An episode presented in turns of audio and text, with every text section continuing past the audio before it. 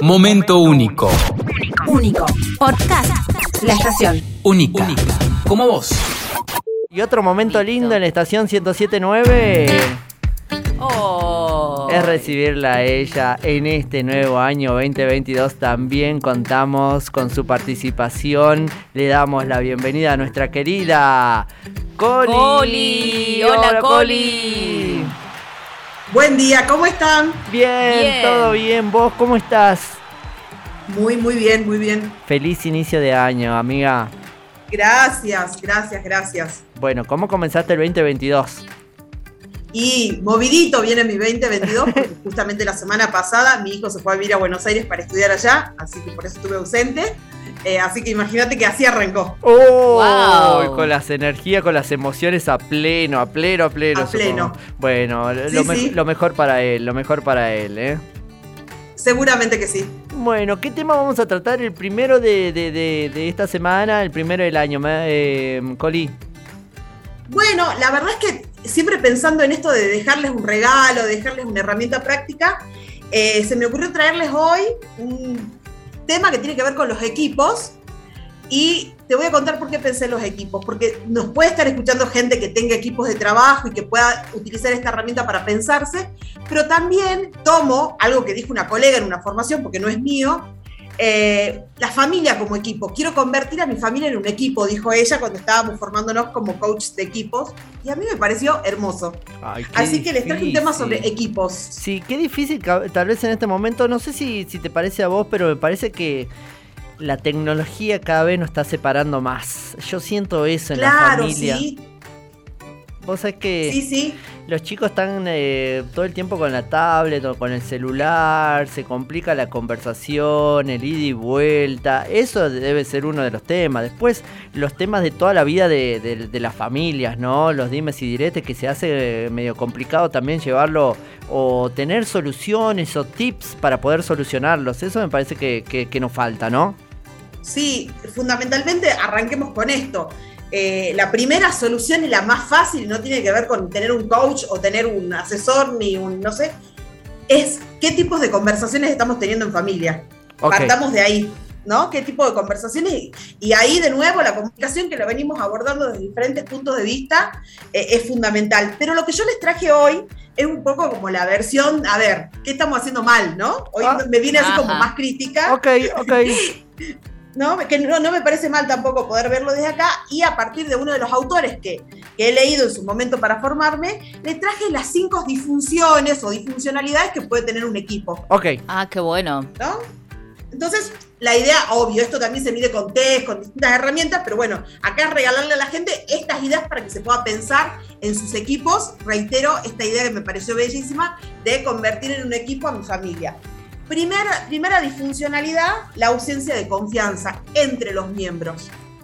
Ajá. Confianza. ¡Ay, qué tema! ¿sí?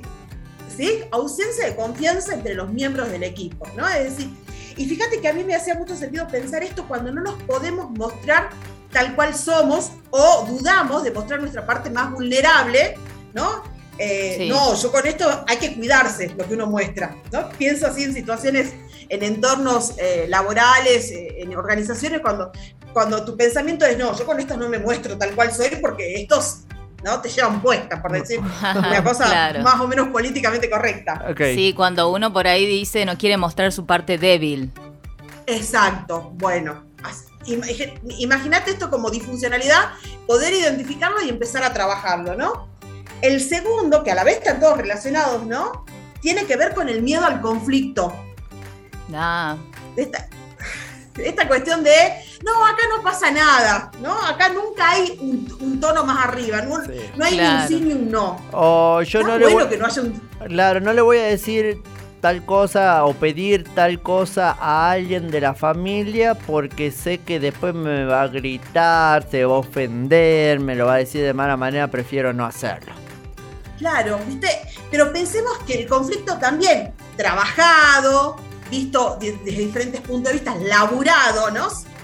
Es un, elemento de crecimiento para la mejora. Fíjate que pensar que evito el conflicto, eso no- no- nos va a convertir en, una, en un grupo armónico que, no tiene conflictos, es casi una versión idealizada, eh, en realidad lo que nos está impidiendo es el crecimiento, porque si yo no confronto, si yo no me hago planteos y se los hago a mi grupo, claramente, o a mi equipo en realidad, claramente no estoy creciendo, ¿no? Mm, Es verdad. Sí, sí, sí. Ahí se los voy dejando para que los piensen. El Sí. tercero, que a su vez tiene que ver con los dos anteriores, la falta de compromiso. No me pongo la camiseta de este, de este equipo. Es verdad. Claro. Pensemos esto, ¿no? Eh, en organizaciones que hoy todo es tan líquido, como decías este, Bauman, ¿no? Todo es tan fluido. ¿Qué pasa con esta cuestión de ponerme la camiseta, ¿no? De identificarme con mi equipo. Eh, la falta de compromiso, de alguna manera, va a llevar a que este, a este grupo, o que no va a llegar a ser equipo claramente, no pueda rendir, ¿no? En todas Claro. sus facetas, no pueda dar su mejor versión. Y pensemos estoy en pensando aspectos de nuestra en- vida Sí, no nos comprometemos. claro. Yo estoy pensando mucho en este equipo de familia que vos estás hablando y yo decía, eh, esta falta de compromiso fal- eh, pasa mucho en la familia como decir, no, yo no me meto. No, yo, yo, yo dejo que, que lo ah, vean ellos, Sí. no me meto.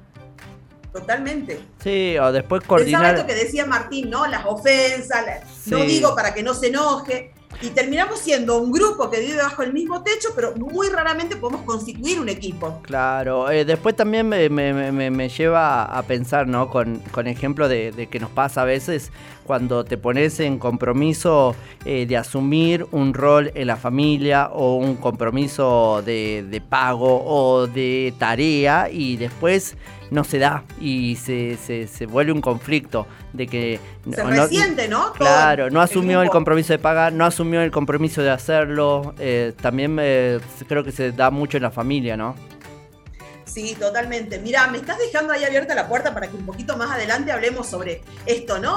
Las familias, cómo el clan, cómo tu, tu familia va a tener una impronta en tu vida y cómo se producen estas cuestiones de los roles y demás. Lo dejamos ahí abierto porque me parece que es un tema que podemos ir en profundidad para, para mirar nuestras familias, nuestros Dale. clanes, ¿no? Dale, dale. Eh, ahí como que en cada cosa que voy diciendo se me ocurre como 10 columnas más que podemos hacer y de cosas que podemos leer para la gente. Posta que sí. Otro, otra disfunción es la evasión de responsabilidades, recién lo dijiste vos, no queremos rendir cuenta, no queremos hacernos cargo de lo que hice y de lo que no hice, Ok. ¿no? Este, esto de evadirme, ¿no?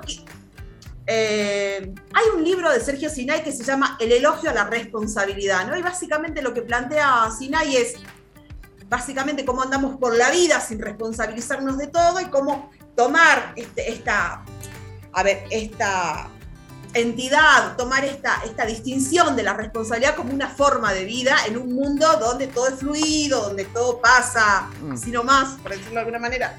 ¿No? Me parece interesante pensarnos esto, ¿no? A mí se- a mí se me pasa por la cabeza- dinámicas se- nos evadimos. Me pasa, se me pasa por la cabeza pensar de si en un grupo familiar eh, está bien que haya una persona que sea así. Que no creo que, no sé si todos tienen que, eh, que estar en el mismo nivel.